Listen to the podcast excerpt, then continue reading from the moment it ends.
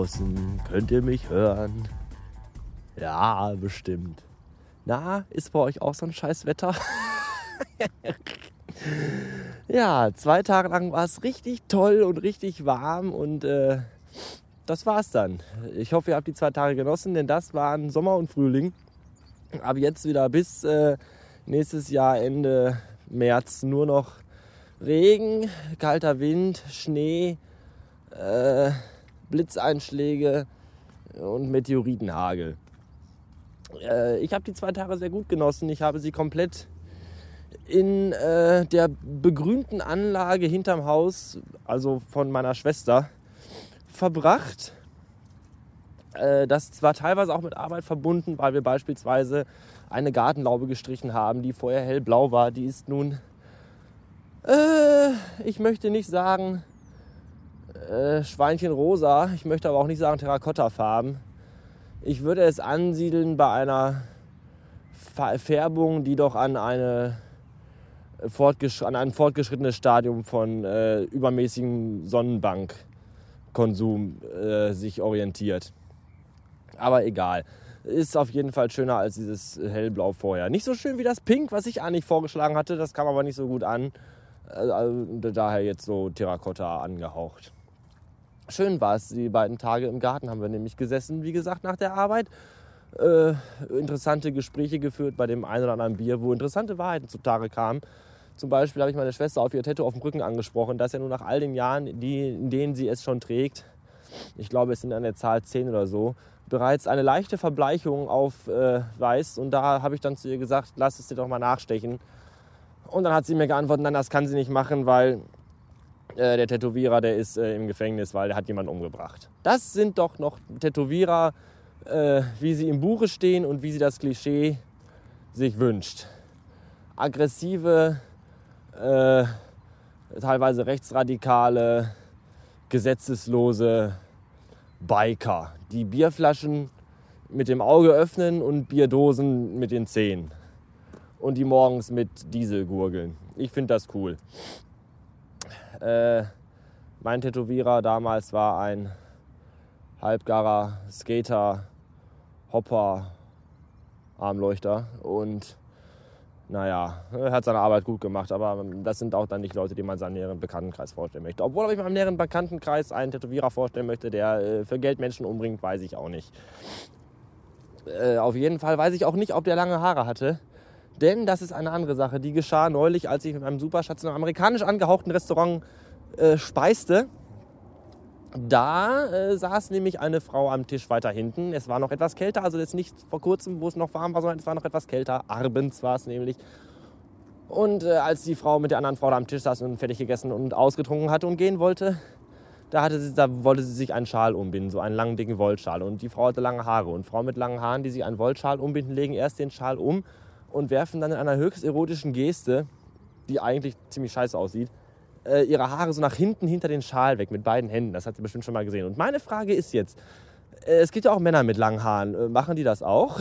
ich habe keine Ahnung. Weil die Gelegenheiten, die sich äh, äh, bieten, Männer mit langen Haaren dabei zu beobachten, wie sie äh, einen Schal umlegen, sind doch sehr gering, leider äh, wenn ihr Männer, Männer seid und lange Haare habt und gelegentlich im Winter auch mal Schals, Schals, Schäle, Schalen sind's, Schalentiere, wenn ihr Schalentiere um den Hals tragt mit langen Haaren äh, und ihr Männer seid, dann sagt doch mal, wie ihr das so macht. Ähm, was gibt's noch Neues? Ach ja, ich habe einen neuen Job. Seit äh, gestern ist es offiziell. Ich werde also bald bei den Roten arbeiten nämlich schon ab Montag. Das heißt, die letzten zweieinhalb Tage sind jetzt angelaufen, in denen ich noch rumfaulenzen und rumpimmeln kann. Das hat dann aber bald ein äh, jähes Ende. Ja, die Geier kündigen es bereits an, die hier um mich rumkreisen, während ich hier spaziere durch Matsch und Modder. Und äh, ja, ab Montag wieder, äh, wieder Arbeit. Das heißt wieder Content vielleicht ein bisschen mehr als sonst. Das ist auch wichtig, weil wie ihr es äh, bei Twitter die, die Runde gemacht habt, sehen und auch in Podcasts gehört haben dürftet, äh, ist der meistgaste Podcast 2010 wieder da. Also es ist soweit, die Wahl läuft. Also ich persönlich nenne das ja den Schmockcast. Und ähm, ja, es, äh, es ist wieder soweit. Ich bin nominiert, bestimmt, glaube ich. Bis jetzt noch nicht, weil jetzt haben jetzt fünf Leute abgestimmt. Aber ich möchte nominiert werden. Bitte abonniert äh, mich und Fahrenheit 404 und hört euch meinen Podcast. Äh, ach, tut ihr ja schon. Oh, manchmal rede ich aber auch wieder ein Mist. Also, ich weiß nicht. Manchmal höre ich mir so einzelne Folgen selber mal an und denke mir mal, verfluchte Scheiße, wer hört sich diese Kacke an?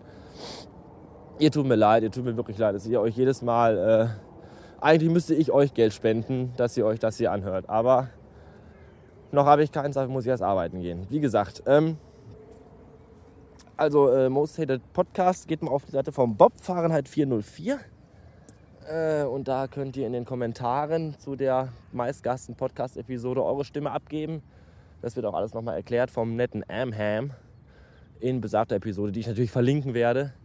Und ich hoffe auf rege Teilnahme und auf rege, äh, rege Wahl von mir zu eurem meistgehassten Podcasten 2010. Weil 2009 habe ich ganz knapp verloren. Die Konkurrenz war sehr, sehr stark. Äh, Blinde und Sprechbehinderte. Aber diesmal äh, sind diese in der Versenkung verschwunden und ich wüsste nicht, weil, wer mir da jetzt noch äh, irgendwie das Wasser oder andere Getränke reichen könnte.